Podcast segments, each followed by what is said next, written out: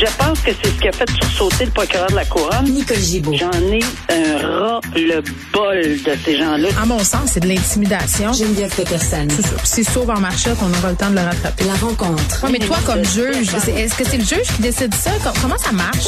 Oui, oui, oui, oui, oui, oui, oui, oui. C'est le juge. La rencontre Gibault-Peterson. Salut, Nicole. Bonjour Geneviève. Tu voulais débuter en nous racontant une petite anecdote sur euh, Guy Lafleur. Puis tu sais quoi? Euh, pour l'une des rares fois sur les médias sociaux, je trouve que les gens, souvent, quand quelqu'un décède, se forcent un peu pour dire la où je l'ai vu au buffet chinois, puis il me dit salut, là.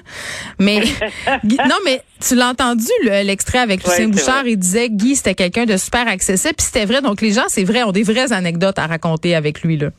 Oui, tout à fait. Puis évidemment, il est de ma région. Là. Ah oui. C'est- C'est très près, Tursault. Et euh, on avait des amis en commun parce qu'alors que j'étais avocate, euh, il avait de très bons amis personnels euh, avocats que je- on se côtoyait régulièrement.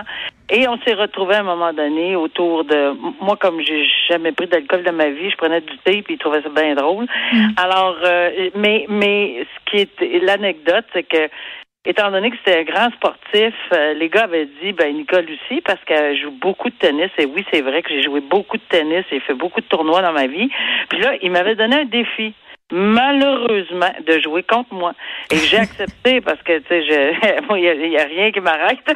Mais malheureusement, je n'ai jamais réussi. On n'a pas réussi. Ça s'est pas, ça s'est pas concrétisé. Mais j'oublierai jamais que euh, il m'a lancé un défi au tennis. Comme, eh, je pense que j'aurais probablement mangé une plaque. Surtout que il, euh, il- je pense qu'il était très bon également au tennis. Bon, il était doué euh, dans tous les sports.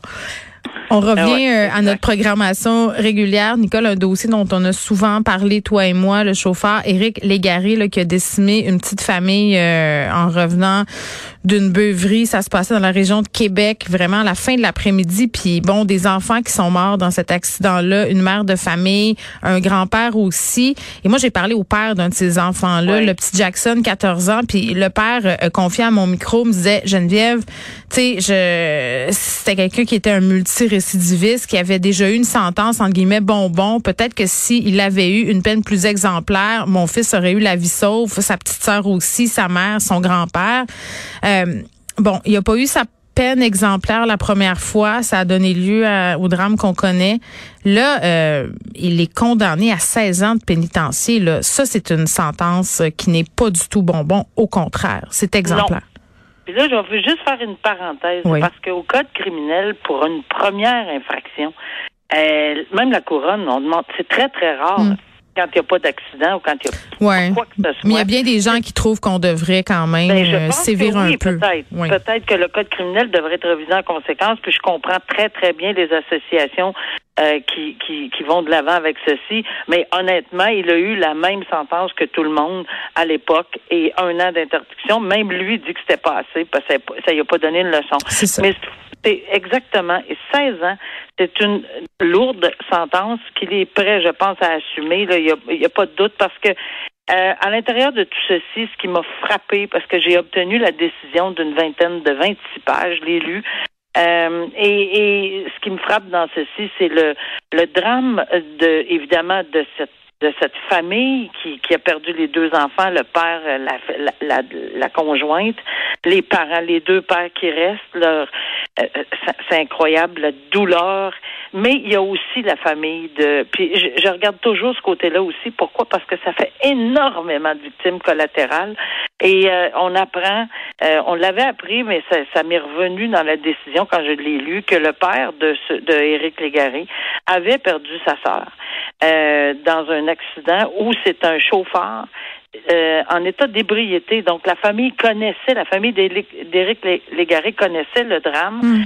Il avait perdu sa sœur, euh, morte euh, à, à cause de ceci, et son autre sœur s'est enlevé la vie parce qu'elle ne pouvait pas supporter la perte de sa petite sœur, de sa sœur.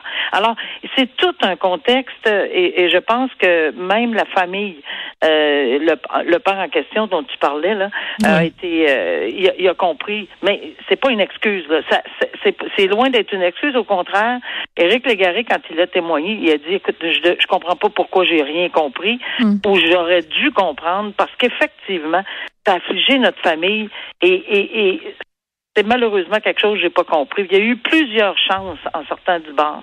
Parce oui, mais il, a même foncé dans des trucs. Euh, tu sais, je veux dire, il aurait pu se rendre compte, Dreadlock, s'il y avait quelque chose qui fonctionnait pas. Là. Il a foncé dans, dans un automobile.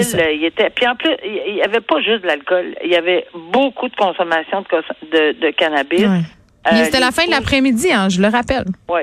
Mais bon, évidemment, pandémie oblige, il était plus capable de faire ses sports favoris, etc. Puis il avait été, euh, il était très seul. Bon, oui, euh, encore une fois, c'est des explications qui ont été mises en preuve là, dans, dans le dossier de sentence, mais ça, on n'a même pas. le juge a été tellement correct dans cette décision-là en disant je, je, je veux même pas donner ou réciter les douleurs, la, euh, douleur euh, que ces gens-là ont exprimée devant moi, parce que ça, ça, serait même pas leur rendre justice.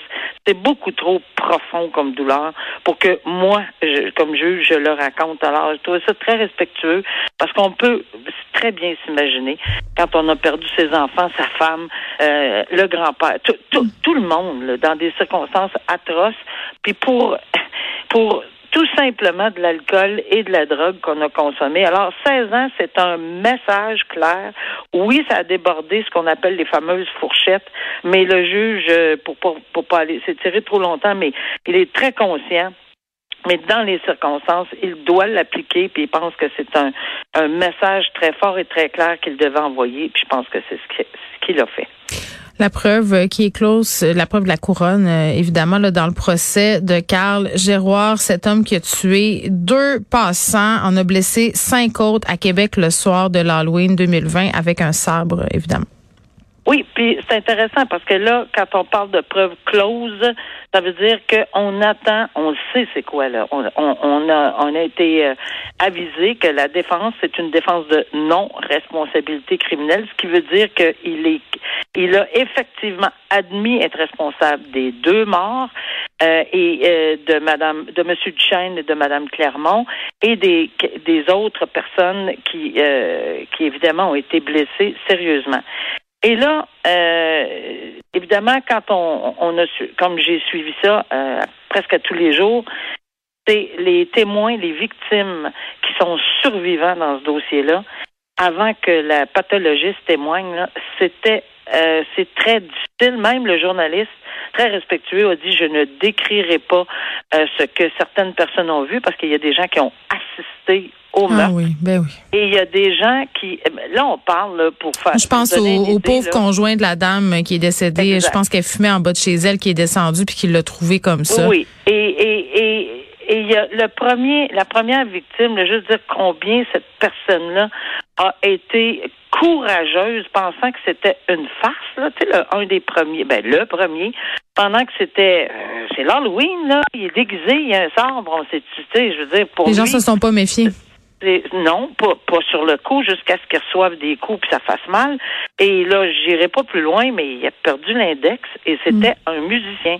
Il y a eu la, la, la présence d'esprit de le prendre, puis de bon, maintenant on a pu le remettre en place, mais c'est incroyable, pareil, le courage, euh, parce qu'il sait pas là si cette personne-là va continuer, puis c'est ce qu'il dit dans son témoignage, je ne savais pas. Donc ça, été des témoignages important et, et, et, c'est ça la preuve. On le lit dans tous les journaux là que toutes les victimes ont, euh, ont témoigné sur les différentes blessures et dans quel contexte. On se souvient, on se souvient que la preuve, la couronne est basée sur ce que la couronne veut prouver hors de tout doute raisonnable, c'est de meurtre prémédité, de propos délibérés qui viendrait d'une histoire euh, depuis 2014 euh, où il voulait faire le chaos, puis c'était, il avait livré ce témoignage-là à quelqu'un, on l'avait fait vérifier au niveau psychologique, mais ça, c'est tout en preuve. Et là, va arriver la situation où il y avait même euh, il était allé sur les lieux deux ans avant, deux, en 2018, à peu près à la même place. On a retrouvé un billet de stationnement. Et là va arriver la preuve par les experts. On le sait, on, s'y attend. Et on a reculé au, à mardi prochain pour donner euh, la chance euh, de lire très bien là, aux deux experts. Maintenant, c'est cité, c'est le docteur Chamberlain qui représente euh, la défense et c'est le docteur Fauché pour la couronne. Mais ça sera pas fait tout de suite. C'est d'abord et avant tout la défense. Donc, on pourra entendre des témoins. Peut-être la mère. On parle de peut-être la mère de l'accusé. On parle peut-être euh, de neurologue, probablement, et très certainement d'un psychiatre. Et par la suite, c'est la couronne qui aura à faire sa contre-preuve en matière de euh, non-responsabilité criminelle, parce que les deux thèses s'opposent. Là. Un dit que oui, il comprenait hmm. le bien du mal, l'autre dit non, probablement. Puis on va voir comment ça va se dérouler devant le jury du nouveau dans le dossier de François Amalega Bitondo, cette figure phare du mouvement complotiste au Québec, ancien prof de mathématiques au collège euh, Jean de Brébeuf, entre autres, là, avait voulu s'approcher du premier ministre lors d'une allocution au centre des Jardins. Euh, je pense que c'était en Montérégie, si je ne m'abuse. Je pense que oui. Euh, il a été accusé, bon, de, de plein de chefs d'accusation. Il est acquitté pour deux de ceux-ci. Oui, et puis ce qui ressort de cette décision-là, puis c'est assez clair comme message du tribunal, c'est que euh, peu importe qu'on soit d'accord ou qu'on soit pas d'accord avec les propos qu'il tient, et, il le dit très bien, je suis aucunement d'accord, c'est pas ce que je, ce que je veux dire.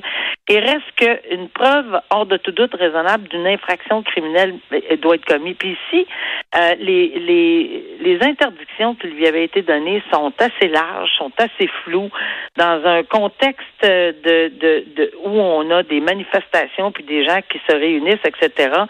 Euh, c'est dans ce sens-là que le tribunal a dit écoutez, moi je suis pas en mesure de le trouver coupable de ce dans ce dossier-là.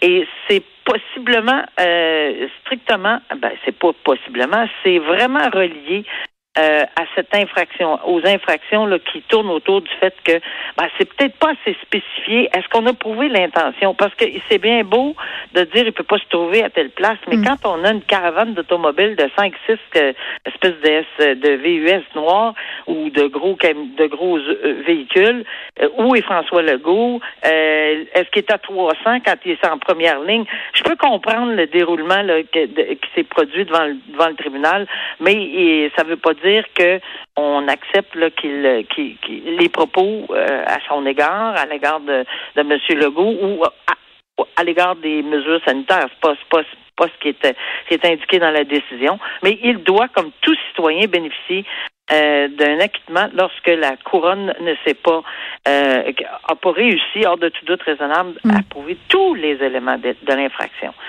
incluant le fait qu'il savait que Legault était là, euh, donc, euh, et dans quel véhicule, puis qui était en moins de 300 pieds, puis qui faisait une, infraction à son, euh, à son interdiction. Bon, le diable est dans les détails, comme on dit. Alors, tu le temps pour la. On a une petite bonne nouvelle du vendredi. Oui, oui. Prenons, prenons-le parce que souvent nos sujets sont un peu déprimants. Vas-y, Nicole, sur ces jeunes juristes qui vont répondre gratuitement aux questions des citoyens en fin de semaine.